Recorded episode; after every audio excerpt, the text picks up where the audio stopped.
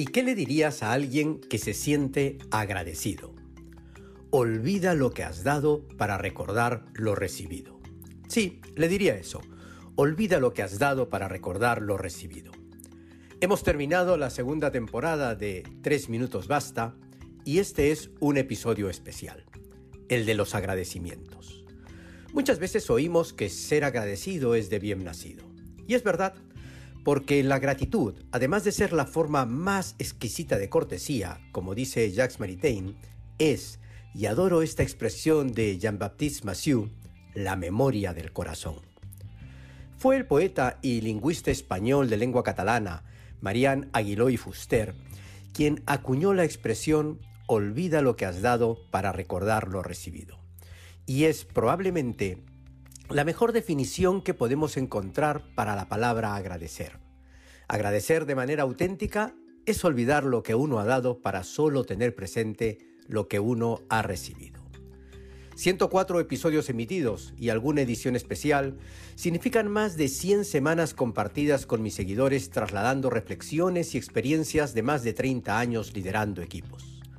Estando alrededor de las 100.000 reproducciones del podcast, probablemente los momentos más hermosos han sido aquellos en los que algún seguidor o seguidora me ha contactado a través de mis redes sociales para hacerme un comentario, contarme algún suceso o proponerme una pregunta. Recuerdo mucho el viernes 6 de noviembre del 2020. Despierto y leo en mi Messenger un mensaje que decía, Solo quiero agradecerte. Hace unas semanas me quedé sin trabajo. Caí en una depresión horrible. Me sentía desmotivado, frustrado y traicionado por la empresa a la que le di los mejores años de mi vida. No tenía ganas ni de levantarme. Sentía vergüenza frente a mi esposa y frente a mis hijos. Hasta que el lunes por la mañana escuché tu podcast y cambió mi manera de ver las cosas. Me levanté y empecé a revisar mis contactos y a buscar trabajo.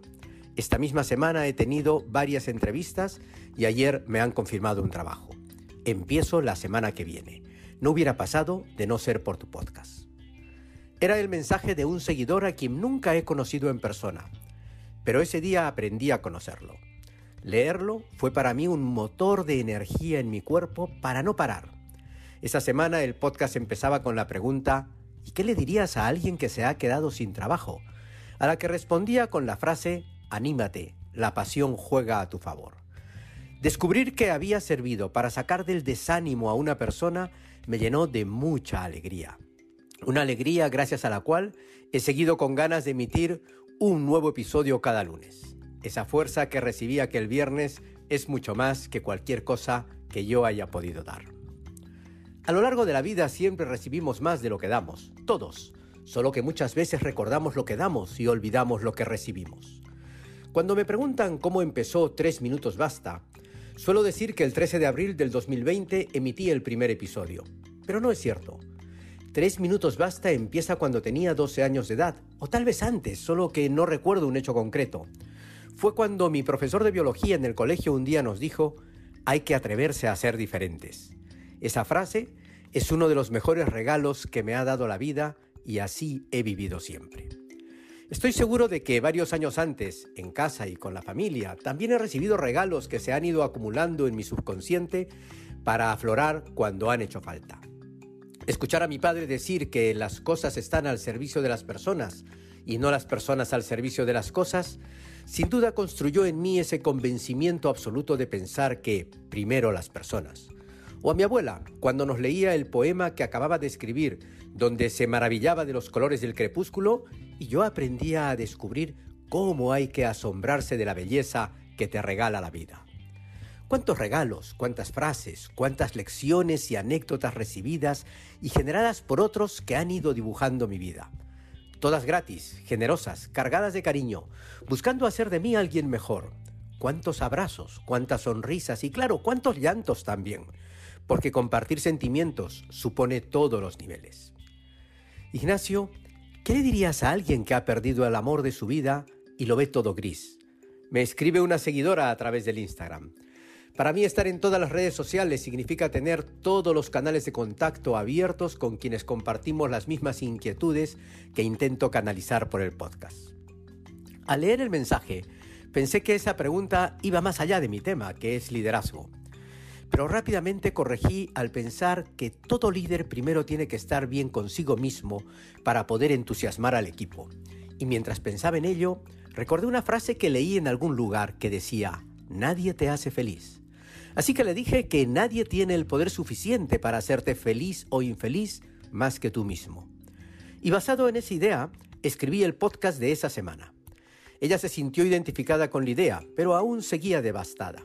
Me pidió si podía hacerle de coach a la distancia y la verdad es que no soy un coach profesional. Pero ¿quién es capaz de decir que no a una persona que acude a ti pidiendo ayuda? Acepté y tuvimos algunas sesiones online que creo fueron de más beneficio para mí que para ella. Aprendí mucho de la naturaleza de los sentimientos femeninos y recogí varios consejos para que el podcast tenga una mirada de mayor diversidad.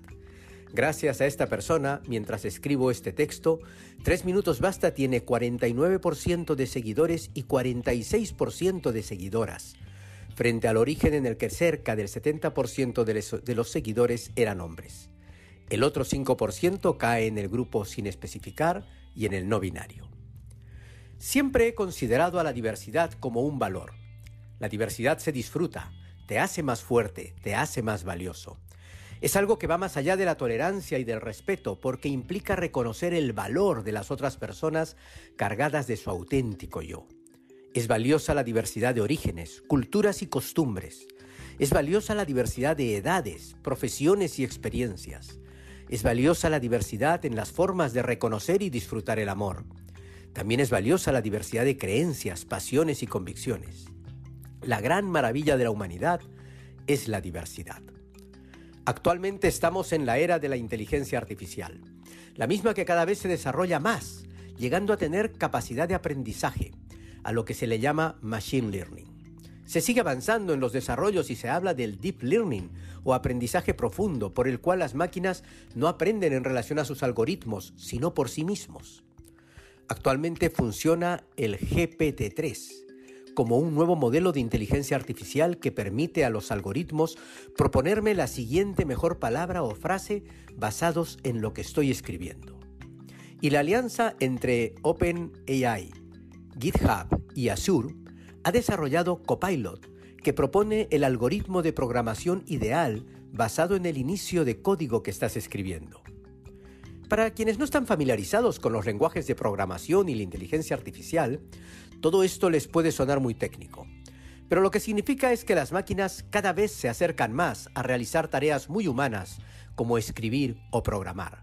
Tareas que ya no son solo tareas repetitivas. Lo que no pueden las máquinas es hacer varias cosas a la vez. Conversar, caminar, sonreír y recordar lo que tengo pendiente. Todo a la vez es algo que solo hacemos las personas. Pero lo más maravilloso e inimitable por las máquinas es que cada persona puede hacer varias cosas a la vez y de diferente manera. Cada uno desde su diversidad. La diversidad es la maravilla de la humanidad que la hace más humana y que ofrece soluciones diferentes frente a una misma situación. La diversidad, combinada con la capacidad de ser imperfectamente felices, es lo que las máquinas nunca podrán ser. Todo algoritmo tiene que ser perfecto. Cuando escribes códigos y fallas en la sintaxis, te da error. En la inteligencia artificial no hay tolerancia a lo imperfecto. Mientras que las personas hemos descubierto que entre ser perfectamente infelices o imperfectamente felices, es mejor lo segundo. Y así hemos aprendido a tolerarnos y a tolerar. Sabemos que el amor no va de la mano de la perfección, porque amar es aceptar las imperfecciones nuestras y las de los demás. Destaquemos el valor de la diversidad y de las imperfecciones humanas, y de esa manera marquemos la diferencia frente a la automatización. El amor y la empatía no son perfectos, el amor y la empatía son diversos, cada uno a su manera. Por ello las personas siempre estaremos por encima de los algoritmos, siempre superaremos a la robótica, siempre destacaremos creciendo en el humanismo liberador que recupera el valor del ser por encima del tener, que pone primero a las personas. Esta mañana, desayunando con Iván, mi consejero y asesor en producción, volvíamos a hablar del canal YouTube y de dar el salto del podcast al vídeo. No es la primera vez que Iván lo propone ni la primera que lo rechazo. No estoy seguro si hago bien. Lo que sucede es que yo nací en una casa donde el audio era el rey, Mi padre, broadcaster, propietario de emisoras de radio, siempre destacó la ventaja del audio para ser consumido en simultáneo con otras actividades. Mi primer trabajo fue en la radio y la experiencia de estar frente a un micrófono tras el cual muchas personas me escucharían me enseñó el valor de la responsabilidad al comunicar. Comunicar con honestidad, de manera auténtica y buscando sumar y enriquecer a quien te escucha. Es algo que aprendí haciendo radio. No había teléfonos móviles, los oyentes llamaban al fijo de la emisora de radio para comentar sobre lo comentado. Aprendías que te debías a tus oyentes. Era una emisora de FM y llegaba hasta donde llegaba su señal. Hoy el podcast llega a todos los rincones del planeta. Tres minutos basta. Según las estadísticas de Anchor, que es la plataforma que utilizo, se escucha en 59 países, donde el 8% tiene entre 23 y 27 años el 20% va de 28 a 34, el 30% de 35 a 44, el 31% de 45 a 59 y el 6% cuenta con más de 60 años de edad. Esta información la obtengo de manera inmediata y en cualquier momento que lo desee. En mis épocas de radio contratábamos estudios de mercado para saber quiénes y cuántos nos escuchaban y a qué hora. Hoy, en tiempo real, tengo toda la info necesaria para poder afinar más la responsabilidad de lo que comunico basado en a quién lo comunico. Más del 80% de ustedes tienen entre 28 y 59 años, es decir, están en su mejor momento personal y profesional. Por tanto, cuando más pueden aportar a la sociedad. Pero nadie da lo que no tiene. Por eso, habiendo nacido como un podcast enfocado en reflexiones de liderazgo consciente, poco a poco hemos ido virando a tratar temas relacionados al crecimiento personal, porque no hay mejor líder consciente que una buena persona. Hacer y buen ser van de la mano.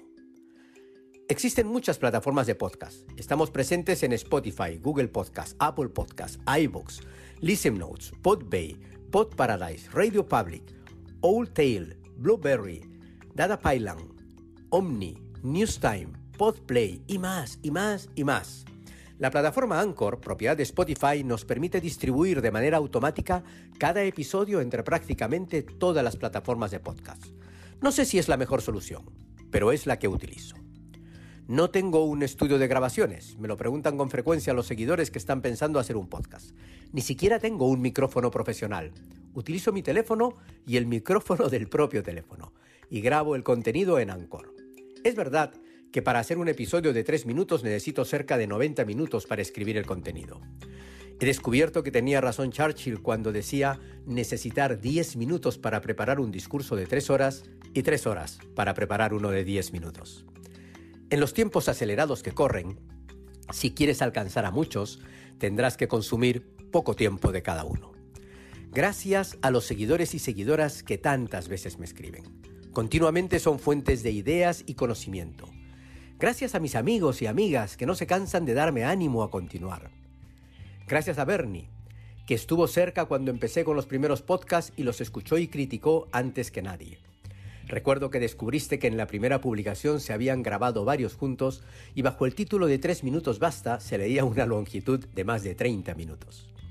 Gracias a Malé, que me animó a hacerlo antes de empezar con ello y a los muchos consejos que me dio para hacerlo cada vez mejor. Iván, ya sabes que siempre has estado cerca.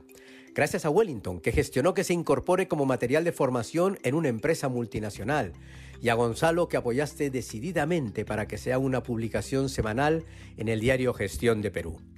Gracias a cada uno de los líderes que lo escuchan cada semana y lo comparten con sus equipos. Al otro Gonzalo, que me contó que lo escuchaba en el almuerzo con la familia y lo comentaban entre todos. No sabes cuánto ánimo me dio eso. Gracias a todos los que me han regalado muchas frases que luego he publicado.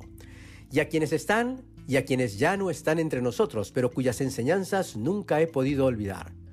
Y muchas gracias a ti, que sabes cómo me has ayudado en cada momento y cómo lo sigues haciendo. Sé que nunca faltarás. No tengo duda alguna. Lo recibido ha sido muchas veces más que lo que he podido dar en estas dos temporadas. Tres minutos basta no es mío, es de todos nosotros. Solo soy el productor de lo que todos hacen, dicen y logran, el narrador de sus alegrías, disgustos y tristezas. Solo soy sus dedos al escribir y su voz al leer lo escrito. Aquí no está ni mi historia ni mi sapiencia, solo la de todos ustedes. Esa historia diversa y experiencias variadas que hacen que cada episodio sea rico en verdad y en realismo. Lo escriba o no lo escriba, lo lea o no lo lea, lo publique o no lo publique, tres minutos basta nunca dejará de estar, porque es tuyo, es mío, es de todas y de todos, es nuestro. Corresponde cerrar esta temporada. Seguro ya estás imaginando la siguiente y pensando en las próximas preguntas y respuestas que me vas a regalar. Por lo que a mí toca, aquí ahora, solo puedo decirme, olvida lo que has dado para recordar lo recibido.